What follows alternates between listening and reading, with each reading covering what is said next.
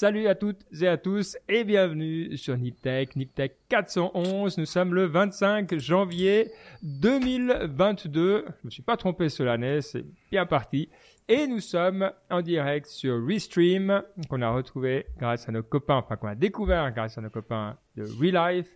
Donc c'est dit, ainsi tout euh, ronronne, voilà, c'est un truc, euh, tout, tout, commence en R, tout ronronne, tout est bien. Nous sommes trois, avec moi, évidemment, Side, SYDE, comment ça va Mike? Ça va bien, ça va bien. Très très content d'être là. Et c'est vrai qu'on se disait, ben voilà, une nouvelle plateforme Restream sur laquelle on est. Et je me disais, waouh, toutes ces plateformes qu'on a faites depuis les années. Et je voulais savoir si tu te souvenais Ben. Donc, et ça fait presque 12 ans qu'on fait, ou plus de 12 ans, je sais plus, podcast. Quelle était notre première plateforme? Allez, je vais commencer, c'était facile, c'était Skype. On a fait pendant un, deux ans. Avant qu'on passe toutes les plateformes, on va quand même dire bonjour à Baptiste. Sinon, on va, on va rester toute la nuit à en parler, c'est vrai. Salut Baptiste. Euh, parce qu'après, après, on va faire la, la truc rétro, euh, donc, euh, ouais, rétrospective des 15 dernières années. Comment ça va? Salut Ben, salut Max. Ça va bien, ça va bien. Mais rien que quand moi j'étais là, je peux déjà en compter 4.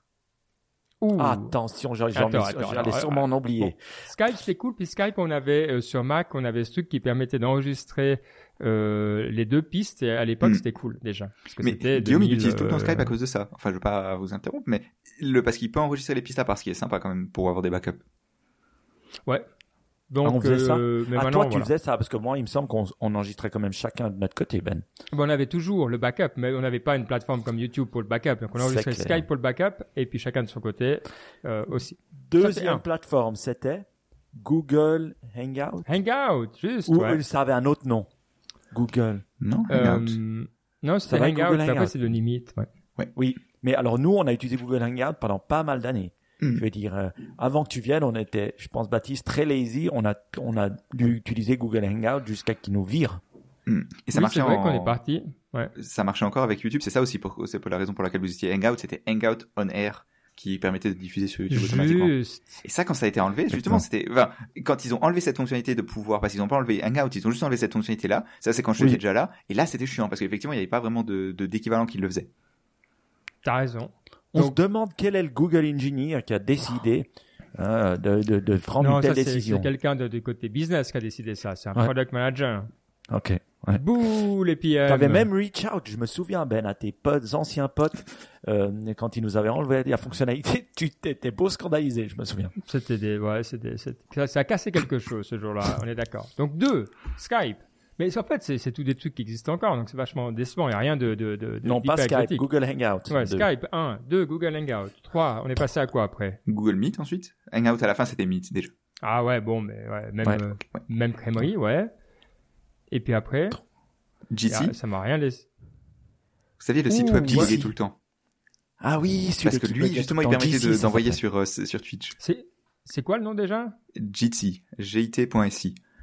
Ok, ouais, je me souviens. Euh, ouais, ça, je, des fois, on efface des trucs de sa mémoire, mais oui, vaguement, ouais. Ok, ouais, bah, je, ouais. Genre, je me suis jamais souvenu. Et, mm. euh, numéro, numéro 4. Ensuite, Zoom. Zoom. Ah bah oui. Zoom. Et maintenant, Restream. C'est bon, vous, avez, vous vous souvenez de ce genre de truc Moi, ça me, je me souvenais même plus, euh, je sais pas pourquoi. Hein. Et Zoom, c'était, c'est vrai que c'était bien. Et puis maintenant, euh, Restream. Mais c'est vrai que, euh, qu'est-ce que je trouve qui est vraiment génial, c'est vrai que un, l'installation, hein, tu nous as dit en cinq minutes ouais, euh, tu l'avais fait. L'intégration avec toutes les channels. Donc pour l'instant, bah voilà, on est en live sur Twitter, euh, sur sur Facebook. On n'est jamais, mais en tout cas, on sera en live euh, sur YouTube. Intégration super joliment fait. On peut partager des émissions euh, si vous venez nous nous nous, nous voir. Ben, euh, c'est facile de partager des écrans, de partager des choses qui est assez cool finalement. Mm. Et euh, franchement, bravo quoi. Je, on paye combien par mois pour être sur la plateforme comme ça? Euh, J'ai payé 150 dollars pour l'année, donc c'est pas trop cher, c'est en vrai. C'est le prix normal quoi. C'est le prix licence Zoom, c'est plus cher. Ouais, alors que c'est vraiment non, c'est vrai. Franchement, si vous faites des des trucs podcasts ou vidéos ou machin, alors oui évidemment Zoom c'est cool pour le boulot, mais mais pour les trucs un peu plus chill euh, hmm. Ah ouais, c'est top quoi. Puis la, la mise, enfin, c'est vrai qu'on sent, on retrouve cette simplicité de ces des produits pas encore euh, justement hmm. qui n'ont pas eu trop de product managers qui sont passés dessus quoi. Euh, hmm. c'est simple, c'est efficace, euh, c'est tranquille, il n'y a pas trop de trucs. Euh, bon, pourvu que ça dure. Hein. Alors en termes de, de si, je dois dire bravo. Une petite fonctionnalité que je pense qu'il pourrait améliorer, c'est de devoir créer un compte pour chatter. Ça, je trouve assez pourri. Je veux dire, on ne devrait pas avoir un compte pour chatter. Peut-être c'est pour des raisons pour chatter.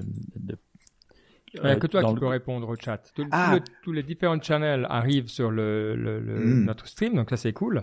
Par contre, on peut pas répondre nous. Oui, mais ça c'est parce que oui parce qu'il faut parce que le en fait tu répondrais sur la plateforme, tu vois, sur Twitch. Et pour le faire, bah, évidemment, il faut un compte Twitch. Tu vois, tu peux pas poster en anonyme. Ah, d'accord. Il y a que moi qui peux parce que j'ai compte Il faut un, un compte. Ça fait sens. Tu veux pas avoir tous les invités qui, qui postent en ton nom. Ouais. Ok, bon, d'accord. Allez, ils s'en sortent bien. Euh, basé à Austin, euh, tweet, euh, Twitch, Restream. Donc, on les aime bien. Bon, euh, tout ça euh, pour dire, bah voilà, qu'on est content d'être là. Euh, on est content de retrouver Baptiste parce que il papillonne 7 ans. Baptiste, euh, il va euh, à gauche, à droite, et, et ben, ça nous fait plaisir évidemment. Raconte-nous. ben j'étais chez, Guillaume Vendée la semaine dernière pour son podcast qui s'appelle Tep Café, qui est très bon, enfin assez cool. C'est un peu différent de Niptech, je dirais. Ils vont un peu plus, disons, Niptech, nous, on va se le cacher, on, s'en fout un peu d'être exhaustif, les news, on prend un peu, on papillonne, on dit ce qui nous intéresse. Guillaume, il le fait avec plus de sérieux, tu vois. Il, prend un peu toutes les news, il cherche, il, le fait avec un autre Guillaume qui s'appelle Guillaume Poguesfala, qui est assez pointu sur tout ce qui est technique, donc ça, ça fait un, équilibre sympa.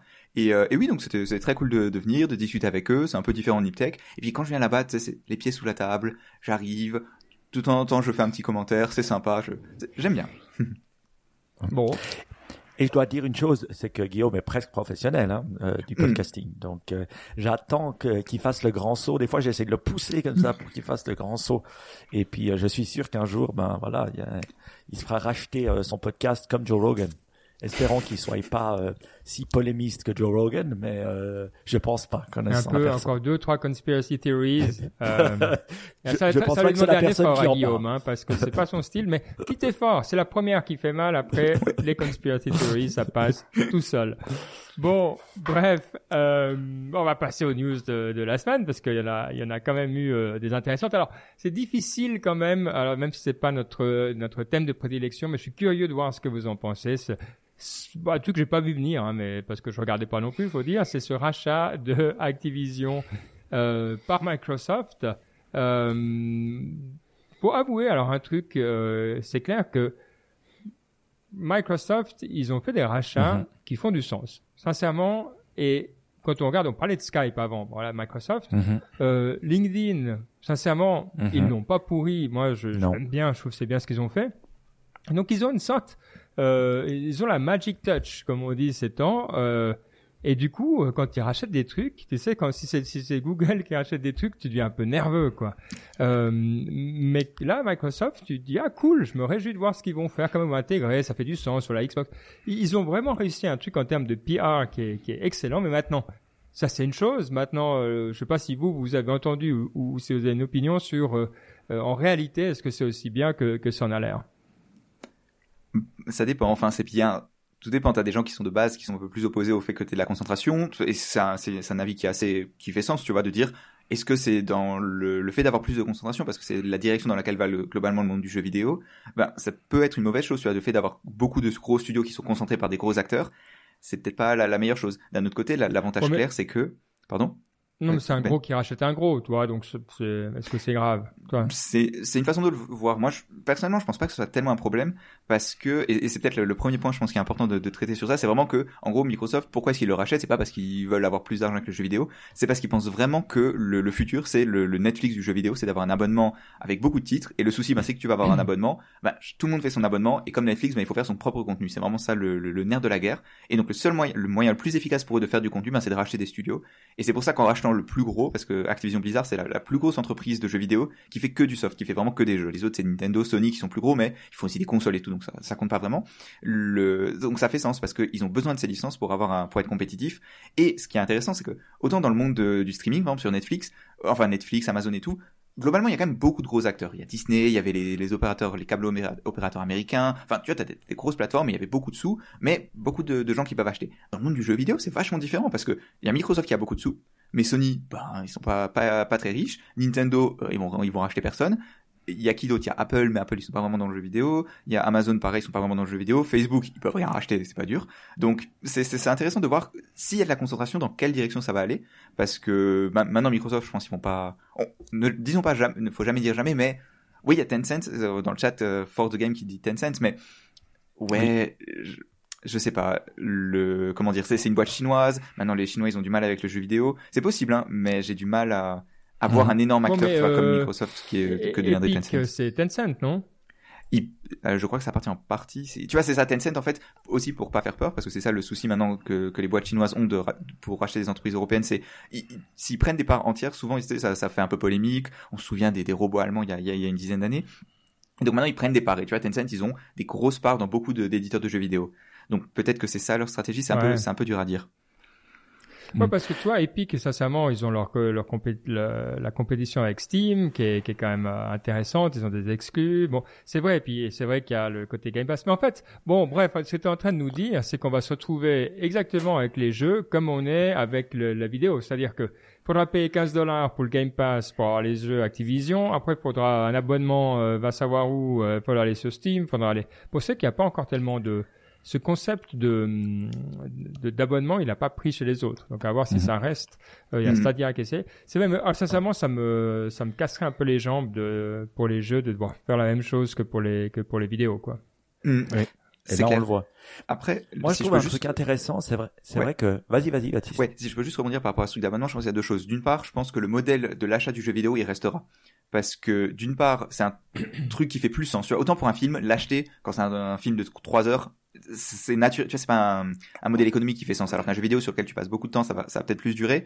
Et l'autre chose qui fait que je pense que le, pour le jeu vidéo, le, il y aura plusieurs modèles qui coexisteront, c'est que de toute façon, tu as des acteurs qui sont différents et des modes de consommation qui sont différents. Tu vois, Nintendo, je pense pas qu'ils vont passer à, qu'ils vont faire le, Nintendo, le Super Mario Game Pass, tu vois. Ça me semble être, enfin, dans le, le futur proche. Donc, je pense qu'il y aura plusieurs modèles qui vont, euh, qui vont coexister.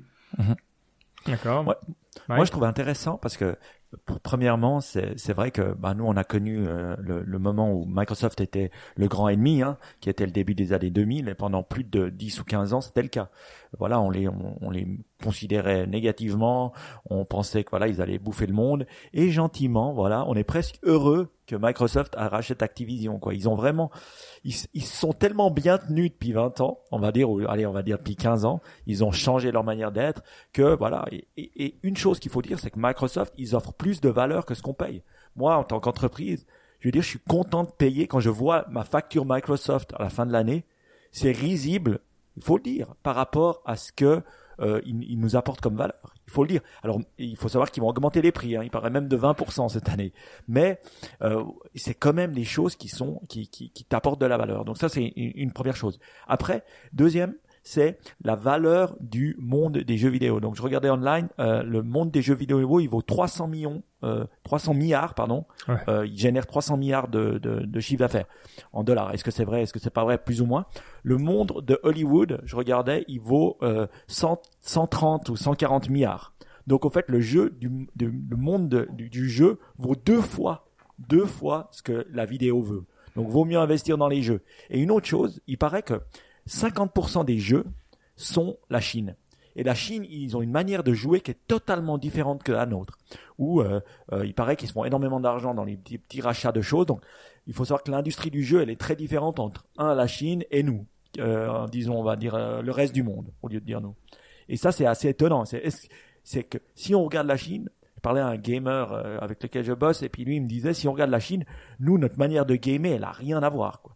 Et donc, on va pouvoir vraiment. Il y a, une croissance possible énorme, ah en tout bah, cas chez nous. Si, si on parle de la Chine, évidemment, avec les restrictions qui viennent de mettre, je pense que c'est plus euh, le, ça, va moins rigoler hein, la, eh, croissance des jeux vidéo, quoi. Eh ben, tu sais, j'en parlais justement, et il faut savoir que euh, ils se font de l'argent comment? Dans les jeux, surtout en achetant des des skins, en achetant des petits, euh, voilà, des des, des des, des des choses digitales dans le monde des jeux vidéo.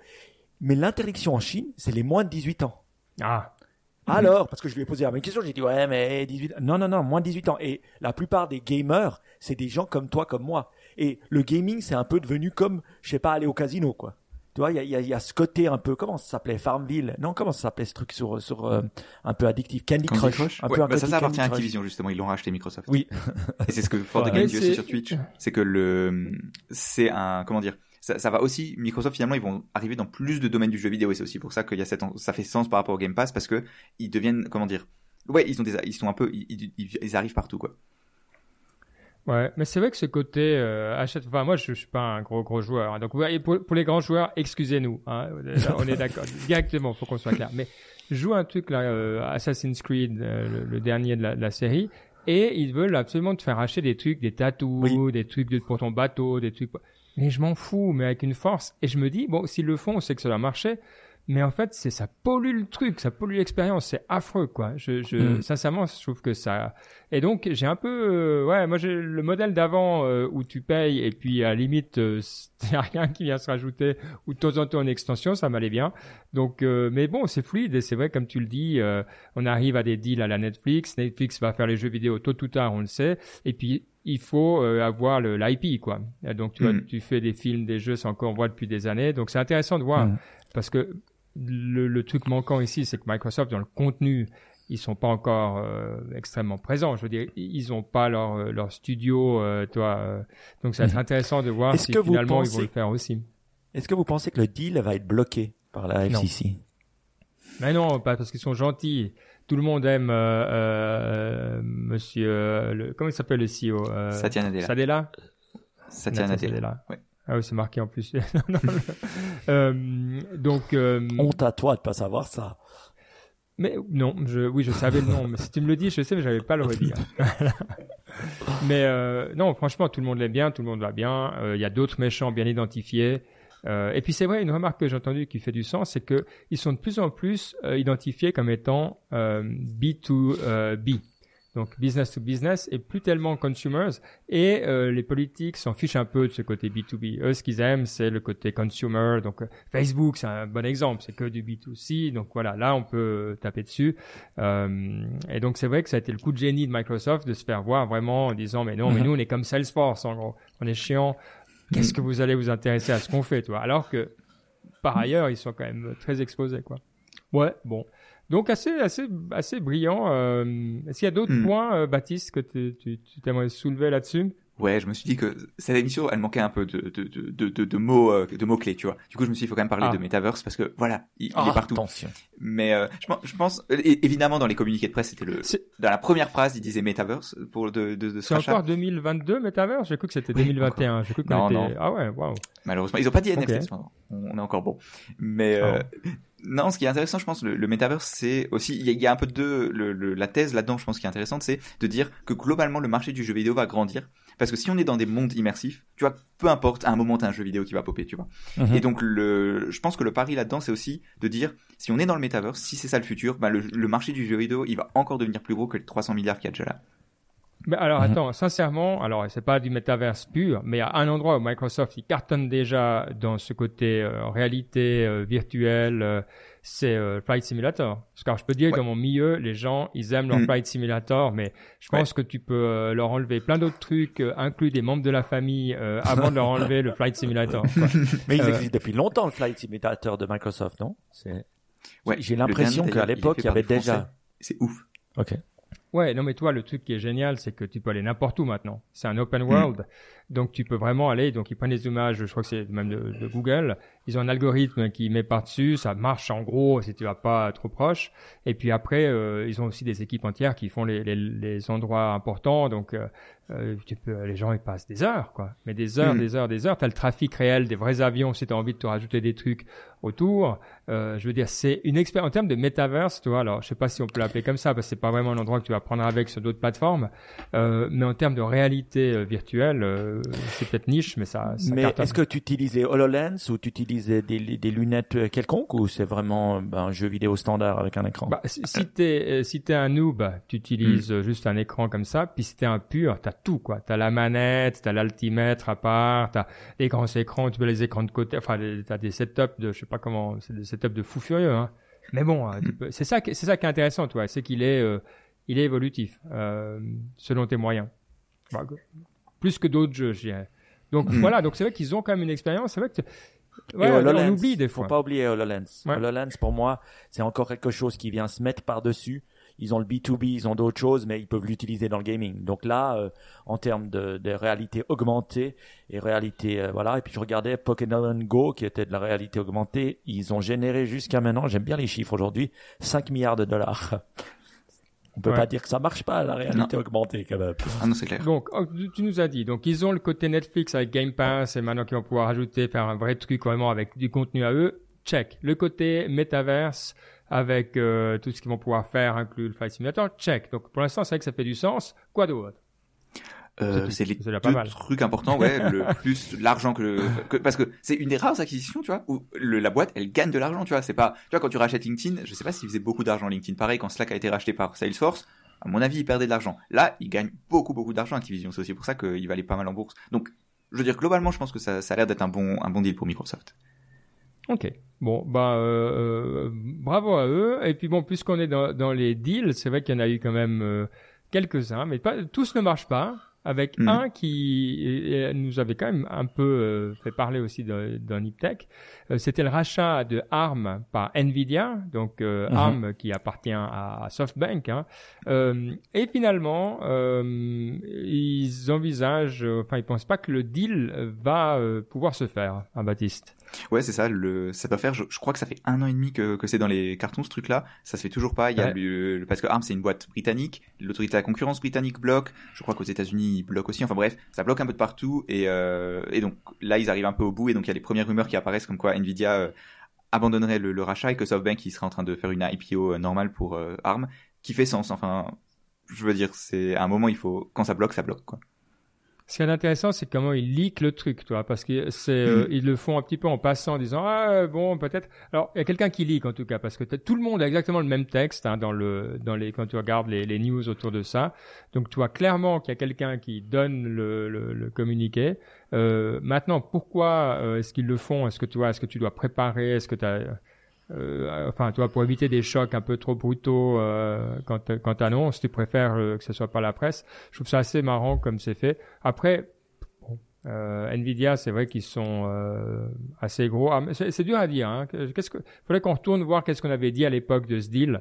mais bon. je pense qu'on n'avait même pas parlé d'une possible blocage euh, non, euh, antitrust. Ça nous venait même pas à l'idée. On s'était dit ça passait comme, mais on, on, on, disait aussi que la production de ces, ces, ces puces, enfin de ces cartes, c'est hyper important. Donc c'est vrai que là on voit que, je veux dire, il y a de la, il y a peut-être du protectionnisme, il y a peut-être, euh, voilà, la volonté de, de, ben, je savais pas qu'Arm était anglais, je pensais que c'était des Américains, tu vois.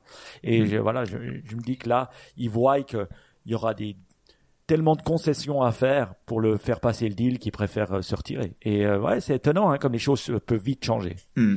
Ouais. Et, et, en termes de, de policy, en termes de pas, pas politique, mais de, ouais, de réglementation, c'est vrai qu'on voit arriver quelque chose d'assez fou euh, aux États-Unis. Et tout de suite, on avait fait les Tech Explore, Mike, euh, sur euh, le antitrust. On avait expliqué qu'il fallait que ça fasse euh, du, du, du tort aux consommateurs et euh, donc on a dit, bah voilà, c'est un élément bloquant. Est-ce que c'est encore fait pour aujourd'hui? Et il se trouve que justement, euh, il y a de bonnes chances, c'est pas encore fait, mais que euh, ceci change aux États-Unis. Alors évidemment, c'est avec l'administration Biden euh, disons qu'il y a plus de, possibilités pour les agences fédérales euh, d'avoir des pouvoirs un peu plus étendus. Ici, c'est Lina Khan hein, qui, qui, est aux commandes de, de l'antitrust. Et ce qu'il y a d'intéressant, c'est que euh, maintenant, ils vont regarder aussi deux choses. En tout cas, une chose, c'est la concentration. Est-ce que ça peut nuire à la compétition à terme?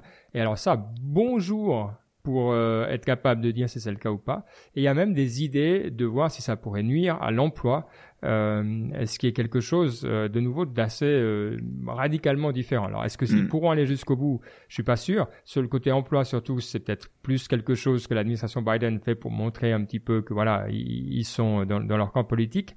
Mais sur l'autre, le, le, cas évident, je pense, qui vient à l'esprit de tout le monde, c'est l'acquisition de WhatsApp par Facebook, par exemple. Est-ce que tu considères à l'époque, tu les vois un peu venir, mais comment tu peux considérer euh, bah, WhatsApp déjà. Euh, parce que WhatsApp c'était déjà gros, tu vois. Instagram c'est encore un meilleur exemple je trouve parce que c'est vraiment, enfin c'était petit, mm. mais ça se voyait que ça allait devenir gros, mais. WhatsApp aussi, hein. WhatsApp. oui, mais c'était euh, énorme, tu vois. Quand ils l'ont racheté, il y avait déjà 500 millions d'utilisateurs. Tu vois, Instagram c'était vraiment, ça, ça, avait un an Instagram. Ouais. Mais mais bon après c'est que tous les trucs, c'est toi YouTube et Google aussi, c'était pas, ils étaient pas petits petits mais moyens. Enfin, comment, en tant que régulateur, c'est quoi les critères que tu utilises pour savoir, toi? Je veux dire, c'est bien une chose, et là, c'est plus mon côté euh, boulot qui parle, mais il y a une chose qui est assez saine de d'éviter, à mon avis, c'est de vouloir prédire le marché en tant que régulateur. Tu dois poser les conditions cadres et donc avoir une opinion donné par la politique sur là où, le marché, euh, comment tu gères le marché, toi, est-ce que tu es plus ou moins euh, dedans, c'est-à-dire que tu donnes euh, voilà des cadres plus ou moins stricts. Mais une fois que tu as ton cadre, euh, il faut pas commencer à essayer d'inventer le futur, quoi. Surtout pas nous. Je veux dire, quand on n'est pas armé, mais même pas, même pas en rêve. Enfin, voilà. Je sais pas ce que vous mm. en pensez. Moi, je suis, je suis pas fan hein, l'idée, sincèrement. Moi, je, moi, je trouve que, finalement l'interprétation l'interprétation de, de, de ce qu'on fait de la, des lois de la concurrence, on l'avait vu aussi en, en l'analysant un peu historiquement, c'est vrai qu'on a pris un angle qui est si euh, le prix baisse, ben c'est bon pour le consommateur, donc c'est bon pour euh, la planète ou c'est bon pour l'écosystème. Et, et, et c'est vrai que c'était qu'un angle euh, qu'on prend. Si on analyse la loi américaine, et puis le Sherman Act et tout ça, ça, ça, ça date de, de, de, plus de 100 ans, hein, euh, on voit qu'elle n'avait pas été créée que pour ça on l'a interprété de cette manière depuis les, les 20 dernières années. Et donc, pour moi, ça fait sens qu'on revienne à quelque chose qui dit c'est pas seulement parce que quelque chose est gratuit ou quelque chose est moins cher que c'est pas anticoncurrentiel. Euh, je veux dire quand on pense à la publicité puis qu'on se dit ben les deux les deux gros mastodontes c'est Facebook c'est Google Facebook avec un petit third qui est Amazon à 10% même pas. Je veux dire c'est incroyable c'est devenu comme notre professeur Galloway nous dit dans Pivot euh, une taxe et c'est vrai que ça l'est devenu et ils sont devenus trop gros. Et puis, ils se cachent derrière le fait que ça soit gratuit. Et je pense que c'est, juste de commencer à les démanteler. Et il faut démanteler aussi Amazon. Amazon se cache derrière le fait que le gros du retail, il représente pas beaucoup du retail, mais au niveau online, c'est des mastodontes énormes. Et là, ils se cachent. En, Suisse, on considère quelque chose qui est euh, euh, vraiment très gros à partir de 40% et euh, en valeur, et c'est quand même conséquent. Et donc, moi, je suis très content je pense qu'il faut y aller. C'est bon aussi pour l'écosystème. On regarde avec Microsoft, quand ils ont dû faire attention, qu'ils ont dû arrêter de mettre des barrières dans les roues, regardez l'innovation qu'il a pu avoir. Si Microsoft avait continué dans les années 2000 à faire ce qu'il faisait bien, on aurait beaucoup moins d'innovation aujourd'hui. Donc je suis pour. T'es pour, donc t'es content si quelqu'un à Washington décide dans ton domaine. Euh... Moi, c'est ça. Je, je, je suis d'accord à certains niveaux et je pense qu'il faut faire attention. Après, c'est quand même, ça reste très proche de la politique. Hein. Et donc, euh, toi, l'époque Amazon, euh, si d'un coup, mettons, une administration Trump est pas trop fan et que tu commences à avoir des actions euh, contre une société, toi, il faut que ça soit fait dans l'esprit banque centrale. toi, fais la réserve où tu dis, ça doit être une structure indépendante qui est vraiment garantie. L'indépendance est garantie dans, dans, la Constitution. Je sais pas, tu veux la mettre, tu la graves sur la Lune, mais un endroit où c'est garanti à mort. Là, je serais un peu plus détendu. Je suis très, je, suis un peu nerveux si on n'a pas quelque chose euh, de peu plus objectif. Alors le, le prix, on a dit ouais bon, mais c'est pas idéal, mais au moins tu peux euh, constater, toi. C'est quelque Oui, mais c'est pas c'est pas la seule mesure. Je, moi, je, suis, je suis pas d'accord avec ça. Objectif. Et oui, c'est toujours politique. C'est toujours politique. Ça l'est aussi en Suisse. On peut dire ouais, c'est indépendant. Ça l'est aussi en France. Il y aura toujours une discussion politique. La seule question, c'est est-ce que on sera moins bien euh, loti quand Amazon sera splitté et qu'AWS euh, sera sera splitté? Oui, on sera mieux loti. Et oui, il y aura plus d'innovation. Oui, est-ce que ça sera mieux quand on dégagera, on ouais, mais c'est pas du antitrust, là. Tu sais pas le problème d'Amazon, c'est pas le retail. Enfin, si tu vois, tu peux dire. Oui, quand euh, même, euh, au niveau online, il représente un énorme parti. Je veux dire, une, si on, on, le regarde comme ça, si on regarde le retail total, on se dit mais non. Si on regarde le online, oui, et, c'est un major player que tu, ils ont un market power énorme. Et donc, euh, avec le market power qu'on a, on a des responsabilités. Et donc, je pense qu'ils doivent, ils doivent agir. Les marques, c'est comme ça. Hein. Si dans ton domaine, t'es es, es, dominant, même dans ton secteur, tu as intérêt à respecter, tu as des règles beaucoup plus, euh, euh, euh, euh, beaucoup plus strictes à respecter pour traiter euh, tout le monde. Et pourquoi est-ce que Amazon ne devrait pas le faire? Pourquoi est-ce que les grands ne devraient pas le faire? Moi, je, je, suis, et, pour une fois, un législateur qui veut pas légiférer. C'est fou, non, Baptiste? Non, mais, c'est toujours le cas. Hein. Vous verrez que c'est l'histoire. Mm. Moi, c'est l'histoire de notre vie. C'est que quand tu es dans ce rôle-là, tu mets en garde tout le monde de dire attention dans quoi vous mettez les pieds? Ah. Et, c'est des années plus tard que les gens viennent te dire, effectivement, bon, vas-y Baptiste.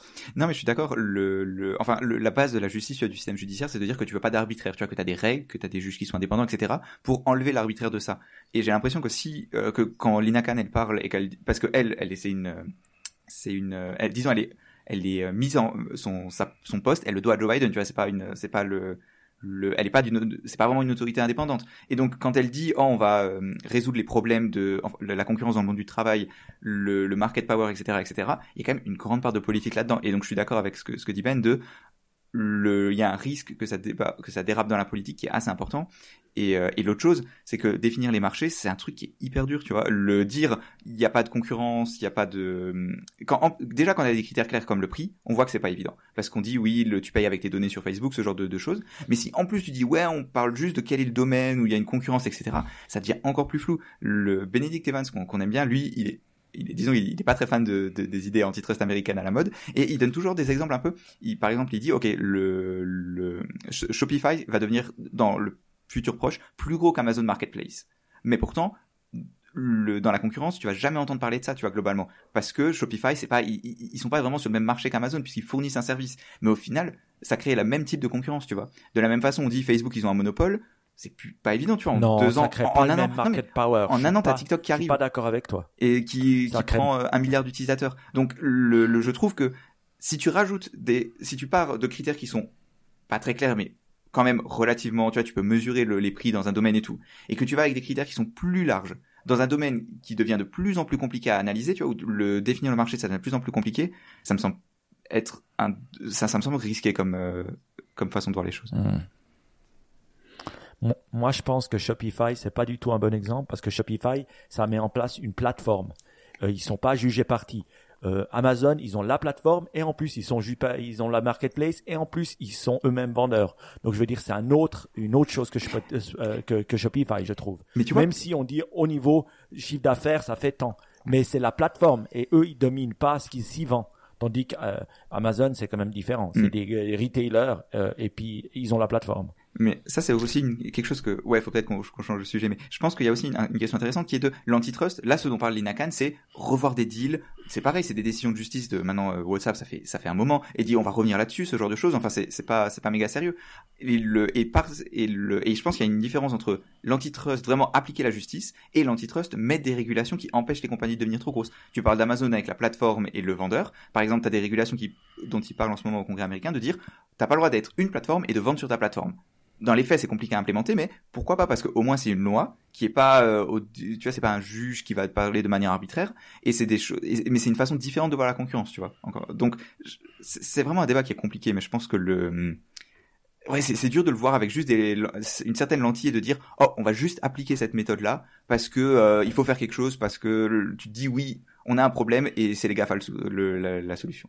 Non, enfin c'est la cause du problème plutôt. Ouais.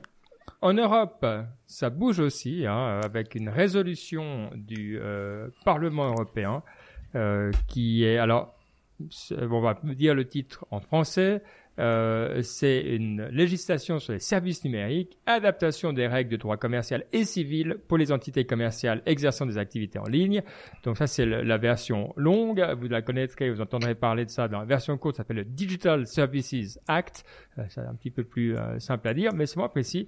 et ça parle de deux choses en particulier. Alors, on va passer un petit peu en, revue. D'une part, c'est le, les droits en matière de modération du contenu et d'autre part du droit euh, en matière de euh, publicité en ligne, en particulier sur ce qui touche évidemment au profilage, au ciblage de ces publicités en ligne. Alors je ne sais pas si toi tu as lu plus en détail Baptiste, euh, qu'est-ce qui se cache dans ce Digital Services Act? Non, pas beaucoup plus en détail que ça. La, seule chose que j'étais déçu, c'est que j'ai un peu cherché, je me suis dit, allez, est-ce qu'ils vont enlever les cookies, les cookies banners et ce genre de choses? Et a priori non. Euh, c'est pas c'est pas encore le, le, moment n'est pas venu. Parce que oui donc ce qu'ils vont faire c'est qu'ils vont préciser un peu ce genre de, de consentement. Ils vont l'un des l'une des choses qu'ils vont enlever c'est ils vont empêcher les dark patterns qui sont ces, ces mécanismes qui font que le bouton accepter les cookies il est énorme et il est en rouge alors qu'à côté tu as non refusé qui est euh, où il faut faut aller dans trois sous-menus. Ce genre de choses là ils veulent l'interdire dans ce dans, cette loi. Ils veulent aussi euh, exactement le, les questions de modération qui sont euh, ils le font quand même de manière floue où ils disent oui le il doit y avoir des droits à faire respecter le, les règles ceci cela mais c'est quand même un peu ça appelle un peu à la bonne volonté j'ai l'impression. Il n'y a pas de tu vois c'est pas la loi révolutionnaire que qui va euh, tout d'un coup mettre de la clarté dans, dans les problèmes de modération. Ouais. Et d'ailleurs, vous voyez que c'est une résolution, hein, donc une résolution, c'est pas un, c'est un acte législatif, mais qui, qui demande à la Commission d'agir. Et donc, euh, si vous lisez le texte en français, c'est rigolo parce que chaque point euh, commence par un verbe euh, qui euh, montre les états d'âme du Parlement. Alors par exemple, le, le, Parlement prend acte des dispositions, alors là c'est quand il parle des, des, choses qui existaient déjà, regrette la symétrie des informations qui existent entre les plateformes, euh, et puis insiste fortement par ailleurs sur le fait que les plateformes dotées, bref, donc c'est assez drôle à lire parce que c'est très émotionnel comme ça, euh, comme c'est écrit, mais au final, euh, c'est vrai que euh, ce qu'il faut regarder dans ce genre de, de texte, c'est le, le vote. Et euh, le vote ici, il n'était pas euh, unanime, mais il y a eu 530 pour, 78 contre et 80 abstentions. On voit que c'est gros le Parlement européen hein, par ailleurs. Et donc c'était et une énormissime majorité. Donc c'est euh, entre euh, hmm. entre les partis, il y a un accord qui est clair. Et donc quand c'est clair comme ça, vous pouvez euh, bien vous attendre à ce que la commission suive le pas et donc avoir un, un, vrai acte législatif derrière contraignant. Ce qui va se passer maintenant, c'est qu'ils vont faire le tour des member states, des États membres, et puis voir qu'est-ce qui qu'est-ce qu'est-ce dans dix ans. Et ils légifèrent quand? Dans dix ans? Ça prend combien de temps? Non, je pense trois cinq ans là. Ah ok. Ouais, alors la tech aura le temps d'avoir euh, une étape d'avance. Moi, moi, je trouve intéressant ça, mais euh, je suis tombé comme par hasard sur combien de de tracking euh, nos amis d'Apple arrêtent. Et si vous allez dans la petite barre dans votre iPhone, là, je le montre à la vidéo, mais dans la petite barre de votre iPhone, et vous voyez, il y a, y a un petit truc qui s'appelle Privacy Report. Et vous cliquez dessus. Et si vous regardez, là, il explique, c'est assez malade.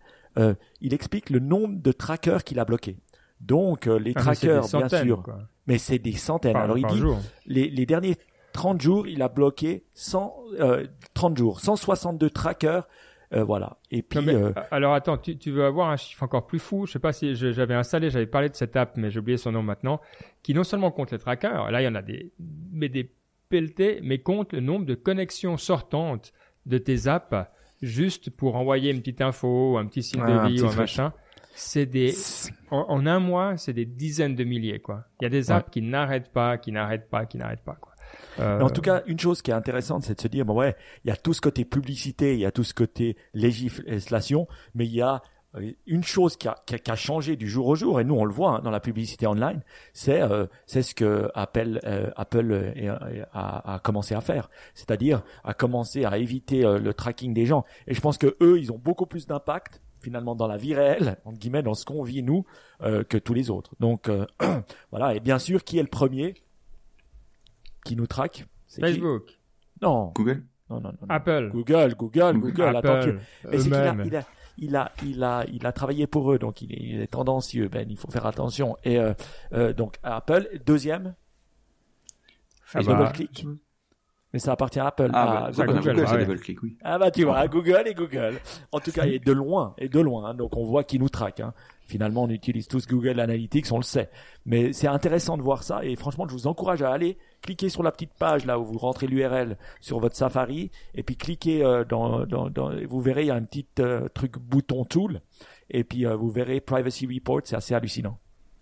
Mais si je peux juste ajouter quelque chose par rapport à ça, c'est intéressant parce que tu dis que la solution finalement à, à ces trackers c'est Apple, tu vois, que finalement ben, le Apple il te protège un peu de ces trackers, mais d'un autre côté si tu penses d'un point de vue concurrence, c'est quand même pas ouf que Apple ils aient tout d'un coup le pouvoir parce que de pour une certaine frange des consommateurs qui puissent dire ah on enlève tous les trackers, le on met la misère à Facebook parce que concrètement ça, ça, ça pose problème pour Facebook. Ça pose problème d'ailleurs d'un autre côté. Facebook dans l'absolu ça leur pose problème certes, mais comme ils ont plein de données des first party data, c'est-à-dire que eux ils ont plein de données sur toi sans avoir de tracker. En fait, ceux qui casquent le plus, c'est ceux qui essaient de concurrencer Facebook. Et donc, tu te rends compte qu'il y a un peu un trade-off entre privacy et, euh, et concurrence, et que encore une fois, c'est pas c'est pas des choses qui sont simples, je dirais.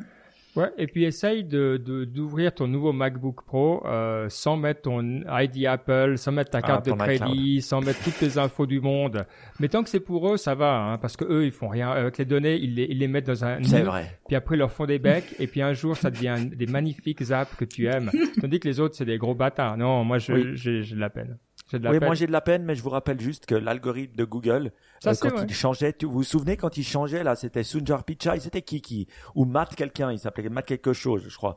Et puis tout d'un coup, il changeait l'algorithme de recherche. Puis tout d'un coup, tout le monde devait adapter son site web parce que tout d'un coup, bah, Google avait décidé de changer. C'était le bon, temps, à l'époque, il y avait un peu de vide dans, le web. dans notre moteur de recherche. Mais, Mais non, c'est même plus ce que l'algorithme fait, c'est trop compliqué. Voilà, donc euh, en termes de pouvoir, moi, en tout cas, voilà peut-être une chose qui montre que des fois on n'a pas besoin de réguler et que les marchés s'autorégulent. Si il y a un balancier d'un côté où on essaie de trop prendre des données, ben il y a, un big player qui va aussi en faire euh, son cheval de bataille. Ça c'est le cas d'Apple. Et pour moi, je trouve c'est très bien. Donc ça met la balance d'un côté comme de l'autre. Ouais. Euh, alors, juste une petite nouvelle que tu as mis, euh, qui est je intéressante, c'est que on a pas mal parlé ces derniers temps des interférences 5G euh, avec l'aviation aux États-Unis, et tout le monde dit ah, on doit arrêter la mise en place du 5G, mon Dieu, euh, c'est un gros problème. Et c'est vrai que de manière étonnante, on a peu entendu ça en Europe. Et euh, alors on se disait, bah, c'est nouveau, les Américains, ils sont en avance, enfin ils voient le problème avant tout le monde. En fait, il y a une explication beaucoup plus simple. Euh, c'est simplement que euh, on a une, des bandes de fréquences. Alors ça, on sait euh, dans tout ce qui est télécommunication, on a le, le International Telecommunication euh, ITU euh, qui s'occupe de ça, l'ONU des télécommunications. Il regarde les, ce qui monte, ce qui descend. Bref, c'est un énorme truc. et il y a une bande en particulier qui a 4,2 gigahertz euh, qui est utilisé pour l'aviation. Euh, c'est des, des, bandes de, radio altimètre euh, et donc évidemment oui c'est important de savoir. Euh, enfin c'est des bandes protégées. Hein. Euh, en Europe et donc c'est aussi le cas en Suisse, la 5G est entre 3.4 et 3.8 gigahertz. Donc il y a, un petit peu d'espace, hein, jusqu'à 4.2, euh, c'est pas trop un problème. Euh, mais aux États-Unis, euh, cette même bande pour la 5G, il y en a plusieurs, hein, mais la plus proche de celle-là, elle est entre 3.7 et pratiquement 4. Et en fait, c'est cette, euh, ce petit changement, cette proximité euh, plus grande qui inquiète. Euh, il y a un deuxième pan par rapport à ça, c'est la force aussi de, des signaux qui, alors c'est particulièrement vrai en Suisse, est moins forte en Suisse qu'aux États-Unis. Et donc, les, risques d'interférence s'en trouvent également amoindris à cause de ça. Donc, l'un dans l'autre, on n'a pas du tout de soucis. Alors, en Suisse, je suis certain, dans d'autres pays européens, je pense que c'est exactement la même chose. Au niveau de la 5G en aviation, et donc voilà pourquoi on n'en parle pas ici. Euh, là, c'est vraiment lié à des différences d'implémentation. Euh, c'est aussi sympa de voir que quand on dit 5G, ça nous rappelle, on le sait, hein, mais ça nous rappelle juste que c'est juste un gros terme qui couvre tellement de trucs, mm. entre autres des réalités physiques comme euh, même l'emplacement des, des, fréquences selon, selon les pays. Donc mm. voilà l'explication, la minute d'explication 5G sur Niptech. Merci bah, tant qu'ils n'utilisent pas la 5G pour nous implémenter, euh, implanter des puces euh, à cause du vaccin, tout va bien. Et toi, tu as euh, toujours voulu être Johnny Mnemonic. j'ai toujours voulu, c'est vrai, j'ai toujours voulu être Johnny Mnemonic. Mais et puis voilà, c'est peut-être pour ça que je me suis fait vacciner trois fois. et puis que maintenant je parle russe. Mais je dis, une chose que je me posais comme question, c'est est-ce que c'est possible d'avoir la 5G seulement dans les avions en Europe et puis pas aux États-Unis? Est-ce que c'est possible d'avoir euh, une, une, dans l'aviation ça ou il faut une, un guideline global que tout le monde accepte? Euh, non, alors là pour les risques d'interférence, c'est euh, c'est vraiment euh, lié. Euh, enfin, si tu veux, tu as ce, ce, mécanisme de coordination qui est l'ITU, et c'est là où tu te mets d'accord au niveau international mmh. sur l'utilisation des fréquences. Après, il y a des différences. tu peux faire implémenter euh, différemment selon les pays. Mais dans des blocs comme l'Europe, euh, toi, tout le monde se met ensemble, sinon c'est invivable, quoi. Donc, euh, ouais, on est, on est assez tranquille. Bon, je vous propose de passer, allez, rapidement un petit tour des, des marchés parce que, alors, si euh, vous avez euh, quoi que ce soit comme euh, action américaine tech, ben voilà, tout le monde a vécu la même chose, c'est-à-dire une chute assez importante, hein, pour, assez facilement euh, 60, 70, 70, euh, 80%. Alors pas tout le monde, hein, les gros, les Facebook, Google, Amazon, euh, voilà, ils, tiennent la baraque, donc ils sont à 10, 15, les 20. Euh, mais voilà, mais les petits, euh, par contre, ils sont pris des PT et il y en a certains qui sont quand même un peu emblématiques. Et bah, il y a une en particulier que je sais que tu aimes beaucoup, Mike. Ah. c'est Peloton. Oui. qui a quand même eu quelques petits soucis. Alors, c'est pas tellement une analyse financière, mais c'est plus jamais que le fan parle. euh, voir si ça te touche euh, les malheurs de Peloton ou si tu t'en fiches et que tu pédales. Ben, je continue à pédaler, mais c'est vrai que ça me touche, ça me touche tellement que l'autre jour, je me suis dit, mais je vais écrire au responsable de Peloton et puis je vais lui dire ce que je pense, moi.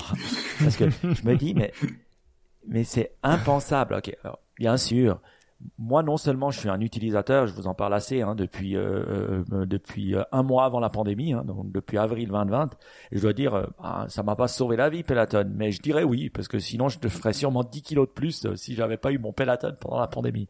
Et deuxième, j'ai été un shareholder et j'ai été un shareholder j'ai eu le malheur de, de l'acheter en, je crois en janvier l'année dernière où c'était genre au plus haut quoi je crois parce que je l'ai acheté à 120 ou 140 voilà ah au moins quand j'investis parce que je m'étais dit je vais investir dans quelque chose que je comprends et que j'aime si si, si j'ai la persuasion que le produit est bon je veux dire ça peut que grimper euh, malheureusement voilà quand j'investis en bourse, je veux dire, c'est jamais de l'argent dont j'ai besoin pour vivre. Donc, si je perds tout, ben, tant pis pour moi. Voilà, j'ai aussi quelques petits trucs dans Airbnb et des machins comme ça. Pour, pour l'info, mais j'ai préféré pas les regarder. 26, hein. J'ai préféré pas les regarder. Et non seulement ça, mais j'ai encore investi dans la crypto il y a 3-4 mois. Donc moi, j'ai fait faux. ça me fait rire. Je m'en fous. Alors moi, dans ces cas-là, ça m'est déjà arrivé hein, de perdre. Alors pendant 5 ans, je ne touche pas mon compte Swissquote. Swissquote, c'est où euh, le compte où on investit. Il y a beaucoup de Suisses qui investissent dedans.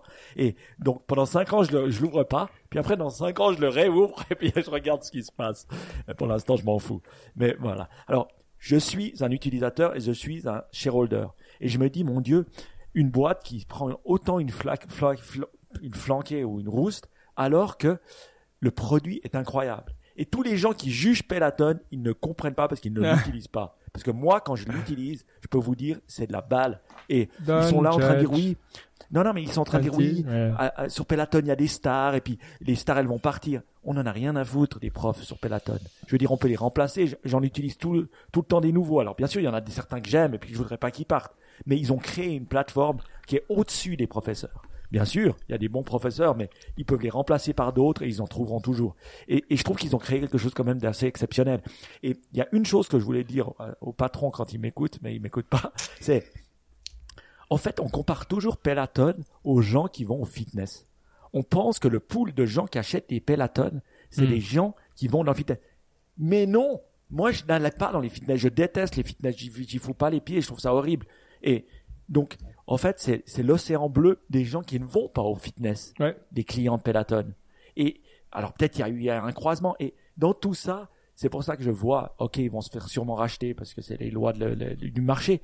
Mais franchement, en tant que client, tous les clients à qui je mets un Peloton dans les mains, ils adorent. Et donc voilà, je, je, peux que dire que c'est bien. En tant qu'investisseur, ben voilà, j'ai perdu 70% de la valeur, voire 80, j'ai pas regardé. Et puis euh, je suis quand même heureux. Ouais. Bon bah écoute, c'était c'était juste. En gros, hein, pour vous donner un peu le truc, c'est que euh, ce qui a mal passé chez les investisseurs, c'est que je vous la fais courte. Peloton a annoncé qu'ils envisageaient d'arrêter de la production parce qu'en fait ils ont assez de, de, de produits, les vélos, les, les treadmills, euh, les tapis de course euh, pour un moment. Et donc euh, voilà. Et, et c'est vrai que bah, c'est pas un signal parce que ils, ils avaient une valorisation de grow, growth stock hein, donc qui était trop grosse, qui était, qui était trop.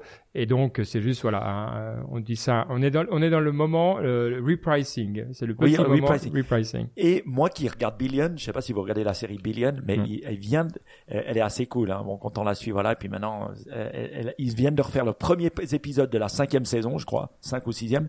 Et dedans, il y en a encore un qui fait une crise cardiaque sur son sur son peloton sans qu'il s'en rende compte. Et là, je dis mais voilà. Et puis ce, qui, ce qui me fait rire, c'est qu'il les attaque. Mais qu'est-ce qu'on s'en fout? Ça fait de la pub. Je veux dire, c'est devenu un, un, Bientôt, tu diras plus. Je fais du vélo tu diras, je fais du peloton. Non, mais il y a un truc, Mike, bah, que je comprends pas. Euh, maintenant, juste pour dire, euh, oui, ils ont des inventaires euh, pas possibles. Oui, euh, ils veulent créer du contenu, mais à part ça, le truc où je trouve que c'est une boîte pourrie et, et, et là-dessus, tu ne me feras pas changer d'avis pour un moment, c'est que ils arrivent pas à vendre, mais ils continuent à refuser à vendre leurs trucs en France, en Suisse. Tu vois, ils, ils veulent avoir le produit parfait avec les, les stars.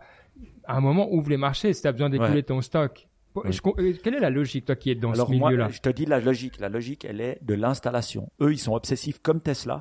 Ils hmm. veulent que tu aies le meilleur truc produit. Et c'est vrai que quand, tu reçois à la maison, bon, moi je l'avais importé d'Allemagne, ils me l'avaient monté dans un hangar et puis après je l'ai fait venir ici. Ça m'a pas été très difficile, mais vu qu'ils veulent l'installation, Pour eux, c'est clé que tu le fasses bien et puis qu'ils te montrent et puis hmm. que voilà, tu montres sur tes... Et ils sont obsessifs sur ça, peut-être trop, hein. T'as raison. Hmm. Et, et au détriment de leur growth, parce que je pense. Et, la deuxième chose, il veulent le faire aussi dans les langues. Toi, quand tu l'as ramené chez toi, tu t'es dit ah mon dieu, c'est complexe. Non, mais il l'avait déjà installé parce que je l'avais fait installer en Allemagne. Après, je l'ai fait importer. Et puis alors ils sont venus, ils ont installé. J'étais même pas là, j'ai même pas vu. Mais j'ai même pas vu ce qu'ils faisaient. Mais voilà, après, c'était pas compliqué. C'est venu euh, sur. Euh, mais mais je, je pense pas que c'est compliqué. Mais il y a, y a un petit côté là où ils veulent pas faire. Et aussi les langues. Euh, la, la, la, langue pour eux c'est très important. S'ils lançaient en France, ils voudraient que dans leur studio il y ait des, il y ait des, des, des, coachs qui parlent français, mais c'est pas la fin du monde non plus. Ouais, bon, je, ouais, ok, mais euh, ok, bon, on va, euh, à moins qu'il y ait encore un autre, euh, un autre stock euh, qui, voilà, soit vous, oui. vous avez pris. Je dirais juste un truc. Ouais, vas-y. La bourse ne peut pas augmenter indéfiniment. Je veux dire pendant ah là, bah pendant deux ans, je veux dire, on a vu des trucs incroyables depuis depuis la, le, le milieu, enfin depuis avril, mai euh, de 2020, c'était n'importe quoi. Qu'est-ce qu'on croyait que ça allait continuer à monter, monter, monter, monter? Alors il y a des gens comme moi qui, comme des idiots, ils achètent des la crypto finalement après tant d'années, euh, trois mois, il y a trois mois. Tant pis pour moi, je veux dire. Je savais que ça allait de toute façon euh, fluctuer. Donc c'est c'est comme ça. Il fallait voilà. Et puis quand tu regardes, ok, avril 2020 à maintenant même malgré la chute de 70% ou de 40%, je veux dire, on est quand même supérieur. Donc euh, voilà, c'est pas, il y a une correction, une correction qui est conséquente, mais c'est la vie. Ouais.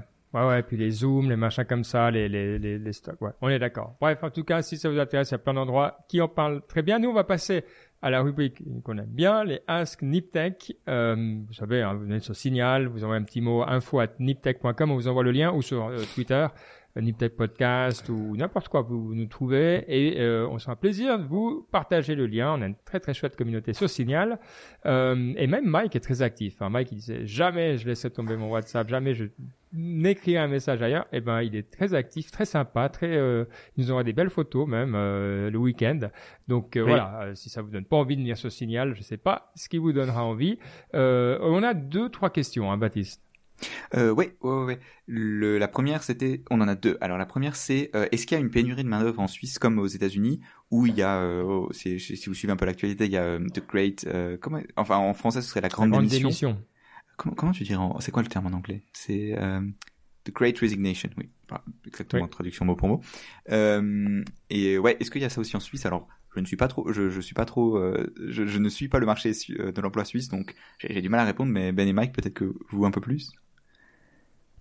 Bah écoute, moi je je suis, euh, j'aurais tendance à dire que c'est juste une question de démographie, euh, donc euh, oui, mais c'est Mike qui engage mm. beaucoup de monde. Moi j'ai une petite équipe. Non.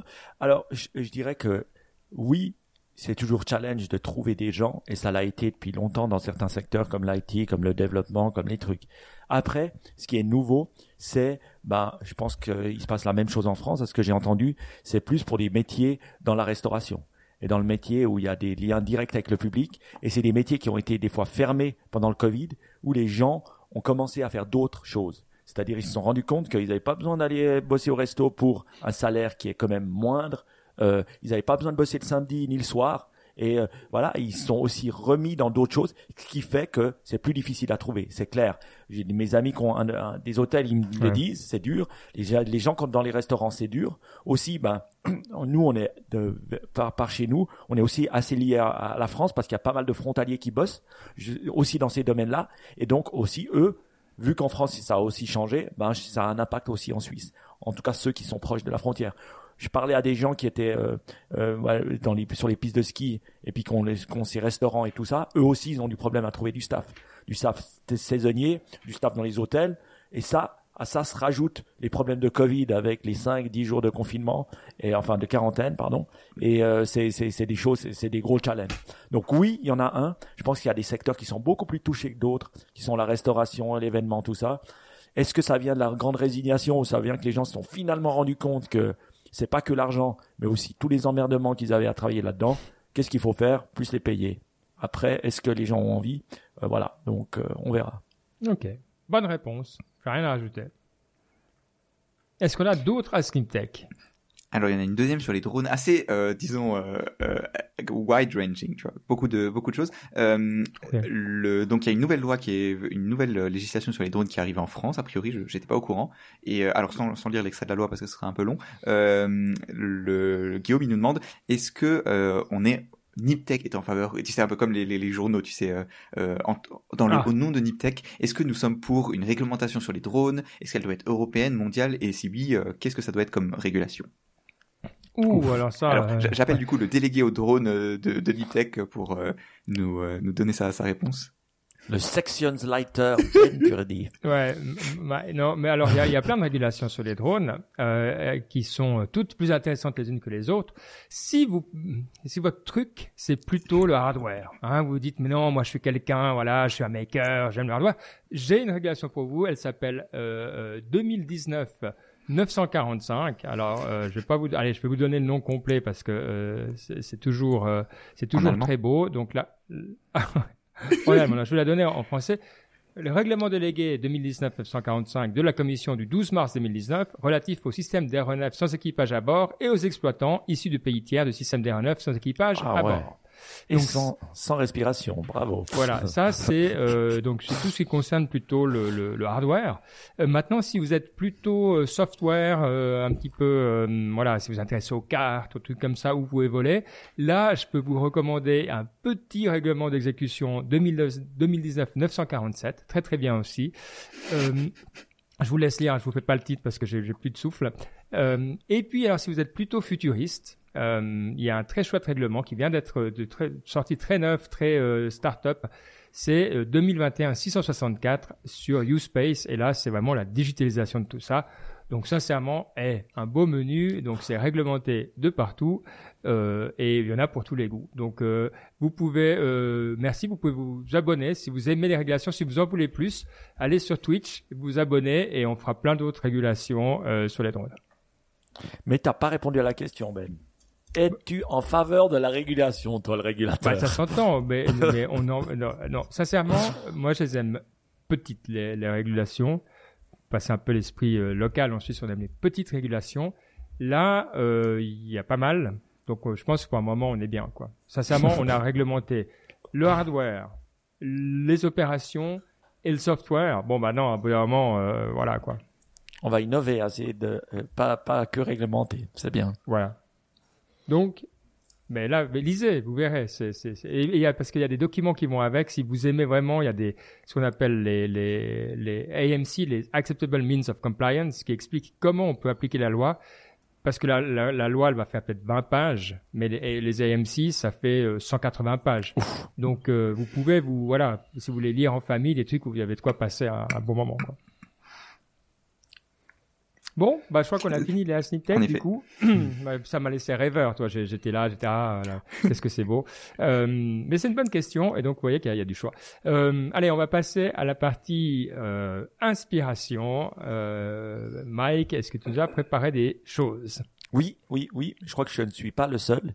Ah. Alors comme d'habitude, hein, c'est le troisième hashtag de Niptech, donc on prend une bonne bouffée d'air comme on apprend en méditation. Tu peux cracher par la bouche ou par le nez, c'est toi qui décides, il n'y a pas de souci. Et euh, Boudo, je l'ai faite l'autre jour d'ailleurs, celle-là. Euh, alors, un audiobook et une fois n'est pas de coutume, attention, on va parler d'une personne dont on n'a pas parlé depuis longtemps, qui s'appelle Gary Vaynerchuk, Gary V. Et il a fait un bouquin. Il a fait un blast from the past, mais il n'est pas que du past, euh, parce qu'il a quand même une grosse communauté, et il a fait un bouquin qui est vraiment cool, qui s'appelle 12 and a half, 12 et demi. Et une fois n'est pas coutume, c'est pas un truc sur les, euh, euh, les nouvelles plateformes et tout, c'est sur les, les choses que tu dois avoir en tant que dans, dans le monde pas de l'entreprise, mais pour voilà développer ta vie. Et c'est comme on, comme on appelle pas les des habitudes, mais euh, des manières d'être, par exemple d'être positif, euh, d'être euh, d'être poli, mais de dire ce qu'on pense, euh, mais avec gentillesse. Et il, il, en a identifié 12 et demi qui dit qu'ils l'ont vraiment aidé dans sa vie. Et étonnamment, pourtant j'étais plus un fan de Gary Vee, mais ce bouquin il est extrêmement bien écrit. En plus, euh, dans l'audiobook, ben voilà, il, il, lit le livre et puis après il fait des petites apartés comme il sait le faire. Et franchement, il est 5h30 le bouquin, j'ai déjà écouté 3h, 3h30, je vais l'écouter jusqu'à la fin, je trouve qu'il est vraiment top. Bravo à lui. Des fois on voit un personnage public, on se dit ouais, il parle beaucoup, il est arrogant et tout. Mais c'est pas une personne comme ça et franchement on apprend beaucoup donc. D'accord, il y a tout niveau. des fois avec Gary Vee, je suis un petit peu anxieux en termes de contenu. Non, euh, tu vois, est-ce qu'il y a Il y a vraiment du contenu. Ok, très bien. Il y a vraiment du contenu, c'est simple, c'est digeste et c'est pour tous. C'est pas parce qu'on manage des gens ou on manage pas des gens ou parce qu'on a des enfants ou pas des enfants. Je pense que on en chope tous euh, un peu de, de choses. Et donc, euh, et, et, toutes, pardon, euh, surtout. donc, franchement, écoutez-le, il est cool. 12 and a half. Ouais, bon, excellent choix, très bien. Donc, si c'est pas toi, j'imagine que c'est Baptiste qui a mis le prochain. Ouais, les, les deux prochains livres, c'est moi. Alors, c'est le, premier, c'est, euh, on en a déjà, parlé dans Niptech et c'est, mais des fois les, bonnes choses, on peut les répéter. Je pense, c'est pas, c'est pas gênant. C'est euh, The Box, c'est euh, le livre sur l'histoire des, des, des ah. shipping containers. Et, euh, c'est ah, excellent. J'avais, commencé, puis tu sais, des fois tu t'arrêtes, tu sais pas trop pourquoi, parce que il y a un petit passage à vide, je sais pas, je dirais à un moment du livre quand tu parles des syndicats et tout ça, c'est un peu répétitif, mais super intéressant. Vraiment là, j'ai quasiment fini, vraiment bien, et, euh, et je trouve que c'est un, c'est tellement un bon, euh, un bon exemple de ce que c'est l'innovation et de ce que ça prend dans, dans l'histoire. Tu vois, le, temps que ça prend, les conséquences que ça a. Tu vois, au début, c'est, tu vois, le, les containers, ils les ont adoptés parce qu'ils disaient, oh, c'est, c'est vrai que c'est, c'est plus pratique, tu vois. Et puis au final, tu te rends compte que ça a de l'influence sur le, le, le, type de supply chain qu'on a, le fait qu'on est, tu sais, pendant la pandémie, on parlait beaucoup de just in time, tu vois, le fait que le, les, les, entreprises, elles ont plus de stock, etc. Bah ça, ça vient en fait directement du fait que le, le transport est pas cher, et ça vient, et ça, ça vient bah, du fait qu'on utilise des conteneurs. Donc vraiment intéressant, je trouve le, le, le livre, c'est un excellent exemple de, de l'histoire de l'innovation. Et donc sur ça, le, le, prochain bouquin, c'est si vous avez déjà lu du coup je vais, de, je vais le recommander une série pour le bureau et je vais en poser au bureau parce que quand tu hmm. travailles dans l'innovation, surtout celle qui est réglementée, c'est un must-read. Comme tu dis, c'est vrai, il y a un ou deux moments pas hyper sexy, mais dans l'ensemble, ça, ça te change la vision de qu'est-ce que ça veut vraiment dire d'avoir un impact global. Mm. Et c'est pas les trucs les plus flashy forcément. Et t'as raison. Bravo et merci. Bah, tu parles de régulation par exemple, ils parlent de quand est-ce de comment ils ont fait pour standardiser le conteneur. Et tu vois que tu as une première organisation qui s'y met, oh. une deuxième, une troisième, et après bon, ça c'est que les Américains. Ensuite, t'as les Européens. Enfin, c'est rien que ça, tu vois le, le, le... tous les problèmes de l'innovation qu'on parle en e je pense, ils sont dans ce bouquin. C'est vraiment génial.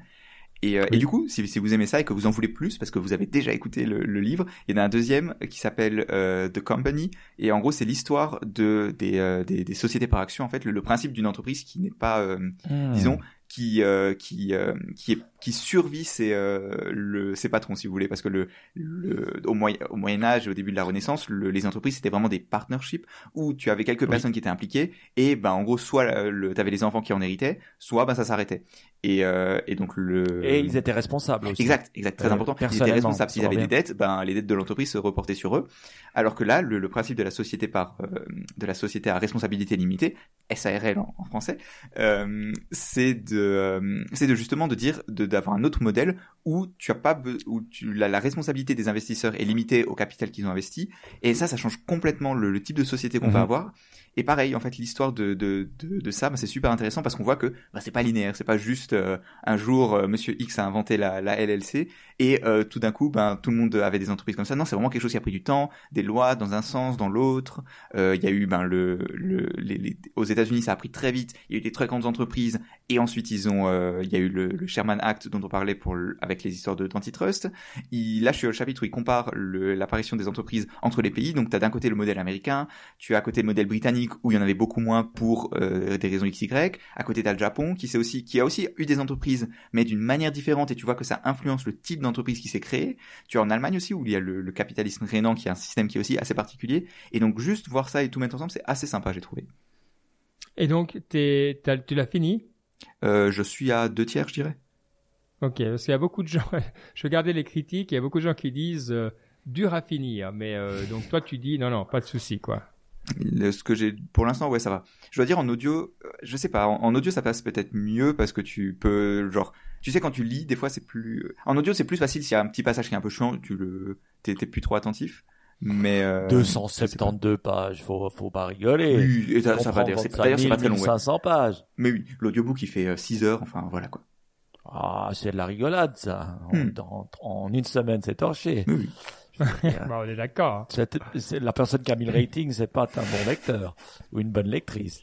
Mais bon, ah, bah, ça c'est une, une, belle. Euh, j'en avais entendu parler de le phénomène que les sociétés ont changé de statut et que ça a développé l'innovation et que ça a aussi démocratisé. Je trouve intéressant comme bouquin. Euh, ça, c'est quelque chose que je vais remettre sur mon radar. Est-ce que je vais le mettre dans ma wishlist? Pas encore, mais euh, il commence. Merci. Attends, attends, ben, un autre endroit. Tu sais, le, le truc, le, critère que j'utilise, c'est si tu as deux personnes différentes qui te parlent d'un bouquin, en général, c'est qu'il est bon. Tu vois, deux, oui. milieux différents. Ouais. Non, c'est vrai. Oui, c'est possible. Mais après, en même temps, euh, je lis pas trop de fiction. Donc, euh, ça, s'il me parle de fiction, je vais pas forcément le Ah, c'est sûr, ça, ça met la barre plus haut. Là, c'est plutôt trois personnes. C'est plus de trois. Alors, euh, un petit truc, c'est une les séries. Alors, euh, un peu plus pour se détendre. Euh, sur Disney+, je sais pas si vous avez commencé, mais tout geek qui se doit mm. doit regarder Booba Fat. Alors, Booba Fat, c'est qui? C'est assez c'est assez excellent. C'est tiré, c'est un personnage qui est tiré de la série Star Wars, qui est arrivé au troisième euh, Empire Strikes Back, je crois, et qui a apparu comme ça. Et les gens ont tout de suite aimé euh, Boba Fett, on ne sait pas pourquoi, parce qu'il avait un rôle un peu space, et ils en ont fait une série. Euh, franchement, elle est cool. Franchement, après Mandalorian, euh, Boba Fett, ça sort chaque mercredi. Et j'aime bien le fait que ça sorte chaque mercredi et puis qu'on ne peut pas le binge-watcher comme sur Netflix. Ah, sérieux? que, ouais, c'est vraiment bien. Je trouve que le modèle, il est beaucoup mieux déjà un tu dors mieux et puis deux tu tu tu tu, te réjouis t'as as ce côté euh, chaque mercredi donc euh, bravo à eux je dois dire moi personnellement je trouve excellent Booba Fett à regarder sans modération voilà. ok et, un petit blog intéressant. Alors, je commence à lire des petits blogs euh, sur sur Twitter que je trouve intéressants. C'est comme des threads, donc ils postent des choses. Et là, j'ai vu un gars qui s'est amusé à faire 10 threads très intéressants qu'il a trouvé sur Twitter et puis il les reposte. Et ça, je trouve assez cool parce que ça te fait comme un mini livre à lire dans un feed Twitter et je trouve assez cool. Donc, je vous ai mis le lien euh, dans les notes de l'émission. Et il y en a des biens. Il y a How to Get Rich de Naval que tout le monde connaît avec des conseils. Alors peut-être euh, le, titre est, trompeur par rapport à la qualité euh, de, la réflexion qui est quand même courte hein, parce qu'on est sur Twitter. Il y a How to Get More Value Out of Time qui été aussi how, how to Change How You Think. Et je pense que il y a plein de petites et comme comme on doit être succinct sur Twitter, ça permet aussi à de réfléchir euh, différemment et je trouve bien avec des images et tout. Donc je vous invite vivement à aller cliquer sur ce petit lien et puis euh, à, aller regarder le blog qui vous intéresse. En tout cas, moi j'en ai eu beaucoup de valeur. Ok, excellent. Et est-ce que euh, bah, tu as quand même une quote pour terminer? Oui, oui, oui. Alors je dois te dire un grand merci à Insight Timer. Insight Timer, c'est l'application que j'utilise avec Ben hein, pour méditer. Et je dois dire une chose qu'ils ont changé dans cette application chaque matin, c'est qu'ils te mettent une citation. Et franchement, je sais pas où ah. ils les trouvent, mais elles sont bien bien cool. Et tu continues à utiliser Insight Timer, Ben Moi, je suis, j'ai, j'ai commencé à payer et du coup, je crois que j'ai plus euh, cette citation. En tout cas, elle me, elle me gonflait. Euh, donc, je suis ah. très content de plus l'avoir. Ok, bah moi je paye. J'utilise ah. pas forcément tous les cours, mais je paye parce que j'ai envie de payer parce que je trouve qu'ils font du bon job. Font, ouais, donc euh, c'est excellent. Et, et moi j'aime bien la citation parce qu'elle me ah. gonfle pas, je m'en réjouis. Et donc euh, bravo à eux. juste, quand je les reposte, les citations sur sur Twitter, les gens aiment bien en plus. Voilà. Mais la citation ne vient pas de là parce que ben voilà, j'en ai choisi une. Est-ce que vous êtes prêts? On est prêts. Ok. Alors, elle dit la chose suivante. The idea of control is an illusion. What's real is influence. C'est une citation, c'est de Tony Robbins. Donc, l'idée du contrôle est une illusion. Ce qui est vrai, c'est l'influence. Voilà. Euh, vas-y. Explique-nous. Alors, la raison, c'est que ça, ça venait d'une discussion qu'il a avec quelqu'un où il explique que dans la vie, on veut, on essaie toujours de contrôler on essaie de contrôler ses enfants, contrôler ce qui se passe, et au final, essayer de contrôler nous rend jamais heureux ou heureuse parce que c'est impossible de contrôler. On peut pas contrôler tout. Ce qu'on peut faire, c'est influencer les événements, s'influencer soi-même déjà, son état d'esprit, son mental, et influencer ceux qui nous entourent. Mais vouloir les contrôler, c'est faux. Et c'est vrai que pourquoi ça m'a beaucoup parlé? Parce que ça m'a parlé aussi de comment est-ce que tu éduques ton enfant. Et puis c'est vrai que je vois, ah, t'as tendance à contrôler, et fais pas ci, et va pas sur la route, et va pas là, oh, si, va faire ça. Et si tu essaies de tout contrôler, en fait, tu deviens assez dingue, quoi. Et en tant que parent, tu peux, tu peux, tu peux le vivre. Et en ces temps de Covid aussi, essayer de tout contrôler. Ah ouais, le gouvernement il a dit ça. Oh mince, le télétravail ça va, ça va continuer ou s'arrêter. Ou euh, on, on doit se vacciner, machin. Si tu essaies de contrôler, tu t'arrives pas. En fait, tu pètes les plombs. Et je trouvais bien cette différenciation entre je contrôle versus j'influence. Et j'influence ce que je peux changer. Et euh, c'est pour ça que j'ai bien aimé cette citation. Ok, ouais, c'est une, euh, bon, c'est marrant, ça fait longtemps que tu n'avais pas fait de Tony. Pour, euh, comme quoi, tu étais plus dans ton époque euh, orientale. Là, tu reviens. J'en ai plein aussi, mais j'ai ah choisi celle-là. J'espère, mais 2022, tu restes, tu restes fidèle à, à, tes, à tes inspirations, à tes influences orientale. Veda, oui, oui. D'ailleurs, si vous voulez me suivre, vous avez qu'à taper Side sur euh, Goodreads et puis vous verrez euh, tout ce que je lis. N'ayez pas peur. Alors, nous voilà rassurés. Bon, c'était comme d'habitude un grand plaisir dans notre, oh, j'ai presque envie de dire dans notre nouveau studio, mais ça, on sent un petit peu comme dans un nouveau studio. C'est pour ça hein. qu'on reste longtemps, hein, puis qu'elle a duré plus longtemps l'émission. C'est peut-être parce qu'on s'y sent bien dans notre nouveau studio. C'est vrai. C'est vrai qu'on s'y sent bien et qu'on était heureux d'être en votre compagnie. Merci de nous faire ce plaisir chaque deux semaines. N'hésitez pas à, alors d'une part, nous rejoindre sur Signal, ça on l'a dit. D'autre part, à nous mettre 5 étoiles sur Spotify parce que c'est cool. Oui. Et puis, euh, sinon, ben voilà, faites passer la bonne parole. À dans deux semaines. Ciao. Ciao, ciao. Ciao.